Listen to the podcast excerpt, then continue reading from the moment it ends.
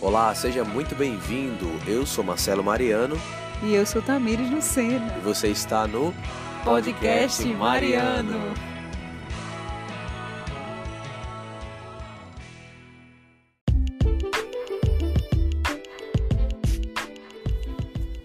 Seja muito bem-vindo, muito bem-vinda ao podcast Mariano. Começamos mais um episódio de número 102. Já estamos esquentando para a terceira temporada que começa em janeiro, que eu vou tentar ter muito mais participações, como vocês ouviram na vinheta.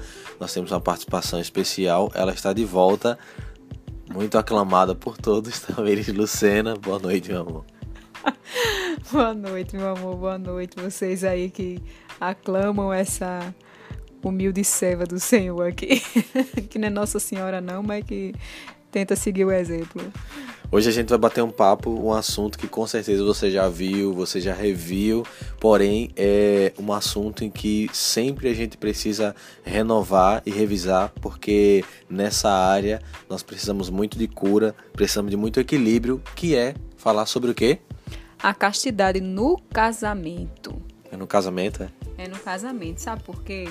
Porque às vezes a gente acha que depois que a gente casou, pronto, agora eu posso tudo, né? Dentro de quatro paredes eu faço tudo que eu quero, tudo que eu penso, do jeito que eu quero, do jeito que eu sempre sonhei, que eu fantasiei, que eu imaginei. E na verdade não é assim, não é, amor? Então fica ligado, se você já é casado, esse podcast é para você e para você que está se preparando para casar, presta muita atenção para que você realmente não acabe se frustrando achando que o casamento é uma coisa e não é. E a primeira coisa que eu queria trazer à tona é justamente sobre a fantasia que as pessoas têm sobre casamento, né?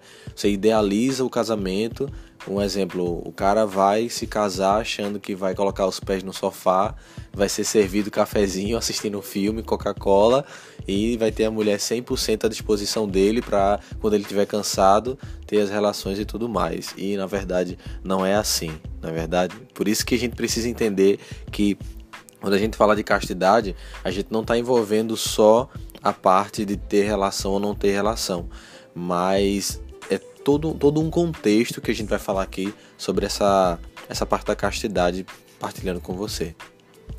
Então, é, como o Marcelo falava, acho que ele estava falando de, de um empregado ao invés de uma esposa, né?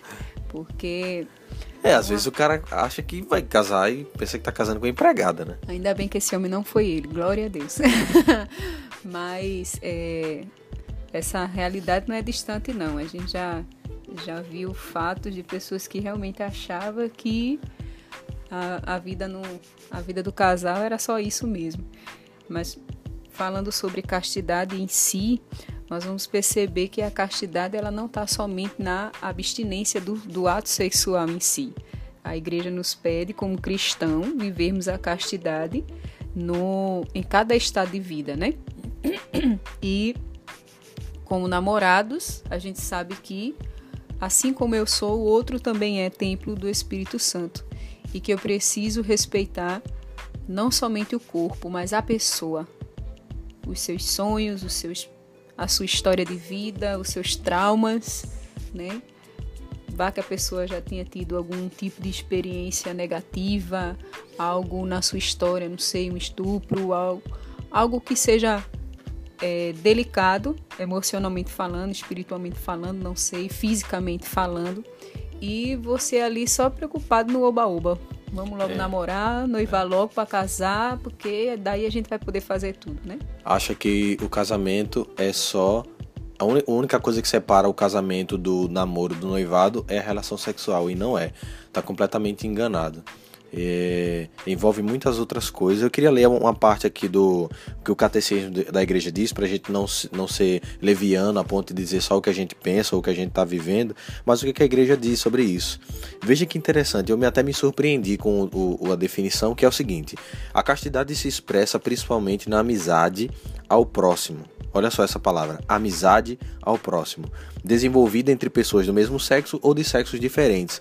A amizade representa a grande, um grande bem para todos e conduz à comunhão espiritual. Então, essa palavra amizade, ela, ela, a gente pode confundir um pouco, achando que seria somente amizade que a gente conhece, né? Ou amizade colorida, né? Ou amizade colorida, não. Mas essa palavra amizade, ela vem justamente essa esse respeitar o outro, né? Respeitar, respeitar o outro é uma cumplicidade e você levar a castidade não somente ao que é físico, mas também aquilo que é emocional. Aquilo que eu vejo, eu também preciso ser casto no meu olhar, eu preciso ser casto no meu falar, eu preciso ser casto em todos os sentidos no da minha sentir, vida. No meu sentir, no meu emocional, né? E no meu pensar.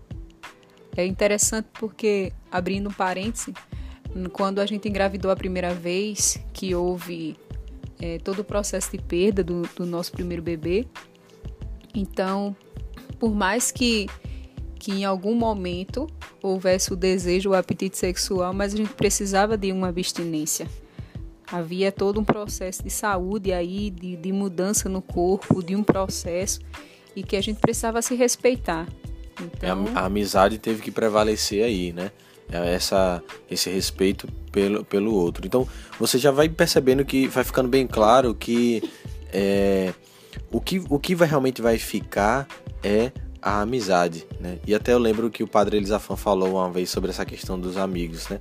Por que, que Jesus ele diz que o é, não há não há melhor não há, amor maior. não há amor maior do que aquele que dá vida pelos seus amigos porque ele dizia que no final da nossa vida até para os casados o que vai sobrar é a amizade porque vai chegar um tempo né não é isso? É isso mesmo, amor. no é final do mesmo. tempo, no final do tempo, você não vai poder desfrutar do prazer da carne entre um casal que é lícito, que a igreja não, não é nenhum pecado, né? Desde que você viva dentro do, da, da castidade, respeitando a outra pessoa. É, então no final da vida só vai sobrar essa amizade. Então a castidade, para você entender bem o que, a gente está querendo dizer, ela passa justamente por esse senso do respeito para o outro e o respeito com, com si mesmo, né? E aí entra é, é, nesse, nessa dimensão. Eu achei muito interessante essa definição do catecismo e lembrei do que o padre Elisafan falou. Porque se eu tô casado com Tamires agora e. Agora e sempre, filho. se eu tô casado. Se eu tô casado aqui e eu um exemplo, eu só penso no meu prazer carnal. Agora eu sou casado, ela tem obrigação e eu tenho obrigação, então a gente vai ter que ter relações. E no momento que ela não puder, o casamento acabou, no momento que ela não puder, eu vou ter que eu vou desrespeitá-la. Não. Então a castidade no matrimônio ela entra aí. Quando prevalece também esse respeito, essa amizade. E não tem como falar de castidade sem lembrar da palavra fidelidade, né? É, é como se fosse irmãs gêmeas, é como se elas caminhassem juntas, né? Você pode até achar que a gente está confundindo o significado das duas palavras, né? Isso. Mas, na verdade, elas caminham muito próximo. Né? Então, se eu, se eu desejo é, viver ao lado de uma pessoa até que a morte nos separe, então eu preciso ter isso em mente. É, é bem interessante, eu escutava um vídeo de uma irmã de comunidade e ela falava nesse sentido. Quando você vai para do olhar, do sentir e do pensar.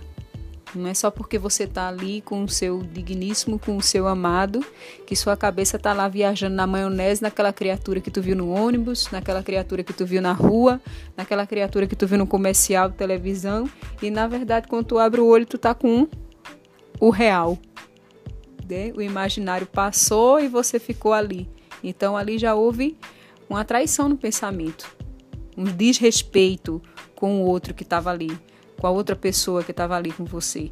Na verdade, você não estava se entregando a ela, mas você estava se entregando a uma imaginação, a uma fantasia. Quando você vai, sei lá, para uma academia, né? A pessoa lá com aquela roupa mais colada do que algo feito a vácuo. Quase isso. e, e você tá ali viajando na maionese, né? É, imaginando mil e uma coisa com aquela pessoa ali. Quando você chega em casa, tá a tua esposa com o cabelo na chapinha, para não dizer o contrário, lá lavando roupa toda molhada ou com lavando os pratos toda toda sapiscada de comida, não sei, imagina a cena. ou fazendo faxina, e quando você chega não tem nada de roupa de academia, não tem nada de, de, de suor, de malhação, mas de ralação dentro de casa.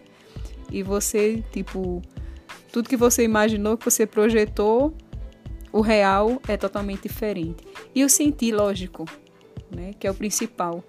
Você fazer sem sentimento, você está ali só de, de corpo presente, mas o seu coração o seu, a sua alma está longe da pessoa amada. E aí você não, não amou, mas você usou. E tudo isso envolve a questão da castidade e da fidelidade.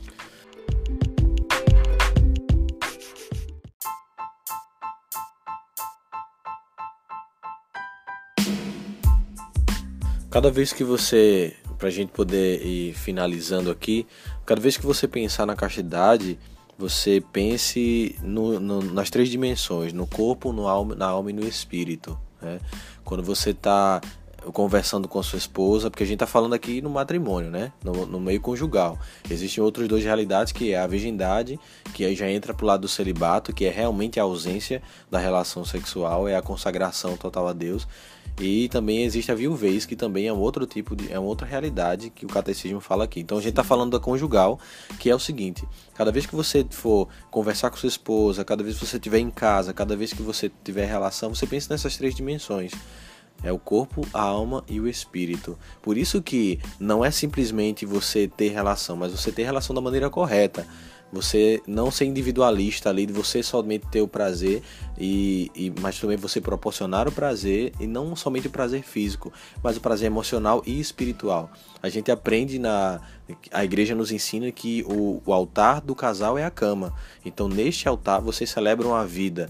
Vocês nunca podem celebrar, a gente nunca pode celebrar somente a parte do corpo, somente a carne, porque ali tem um espírito e tem uma alma. É a união que acontece ali. Beleza? Então, para que a gente possa realmente dar um norte e, e, e tentar de uma certa forma contribuir para a sua caminhada, o, o celibato, ó, o, a castidade no matrimônio, ela tá muito ligada ao plano de Deus na nossa vida, a essa amizade do respeito um entre o outro, da, da, da moral. A igreja fala também da moral, ou seja, se eu me propus a casar aqui, onde o casamento acontece com uma única mulher, eu não posso simplesmente achar que eu posso ter duas, três, que eu tô indo contra a moral, tô indo contra a igreja e tô saindo, tô vivendo algo completamente diferente da castidade. Então, é nesse pensamento que você tem que ir, que a gente tem que ir e olhe, uma certeza é uma certeza que você tem que levar, que a gente tem que levar. Sozinho a gente não consegue. A gente precisa da força do Espírito Santo, precisa da, precisa da força de Deus e precisa da comunhão da igreja. Se fosse assim, seria muito fácil. E hoje eu posso ter certeza e digo com toda convicção: eu não, não consigo encontrar um casamento, um matrimônio que realmente seja verdadeiro, não é perfeito, um, um casamento verdadeiro, autêntico, se não for debaixo da presença de Deus. Eu, a João, João no capítulo 15, ele vai dizer, né? O próprio Jesus diz que nós somos ele é a, a própria videira e nós somos os, os ramos, né? E sem ele não conseguimos nada, não podemos fazer nada. Então, se temos consciência disso, de que precisamos da graça, precisamos da, da intervenção de Deus, foi Ele que criou o, o ato, foi Ele que criou a pessoa que você ama, que pretende casar, que já está se preparando para casar ou que já casou. Então, Conte com Ele. Né? Conte com o Senhor. Deixe com que Ele seja o centro do seu relacionamento, da sua vida e as coisas vão dar certo. Em nome de Jesus.